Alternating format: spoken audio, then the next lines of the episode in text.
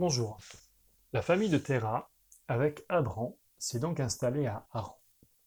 Arrêt dans ce parcours qui devait les amener à Canaan.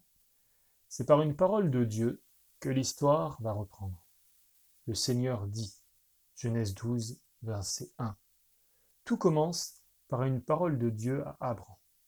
Pour que l'histoire d'Abram commence, il faut cette première parole de Dieu. Dieu prend l'initiative de venir parler à un simple homme, pris dans une histoire qui n'est pas la sienne. Un père qui désirait aller quelque part, mais qui s'arrête en cours de route. Parti, mais pas vraiment arrivé. Donc, pas vraiment parti. Alors Dieu va parler. Tu aimerais peut-être toi aussi que Dieu te parle, pour te remettre en route, pour te donner un sens, une direction à suivre dans ta vie. On aimerait tellement aujourd'hui avoir Dieu qui nous parle, l'entendre, c'est un vaste sujet qui prendrait beaucoup de temps à être traité.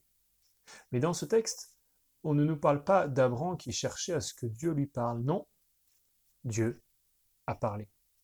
En fait, ce n'est pas moi qui décide quand Dieu doit parler et comment il doit me parler. C'est lui qui décide. C'est lui qui est à l'origine. Il me semble important de noter cela.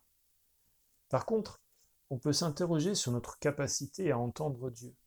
Dieu a parlé, mais le texte sous-entend qu'Abram a entendu. Tout commence par la capacité d'Abram d'entendre ce que Dieu lui dit.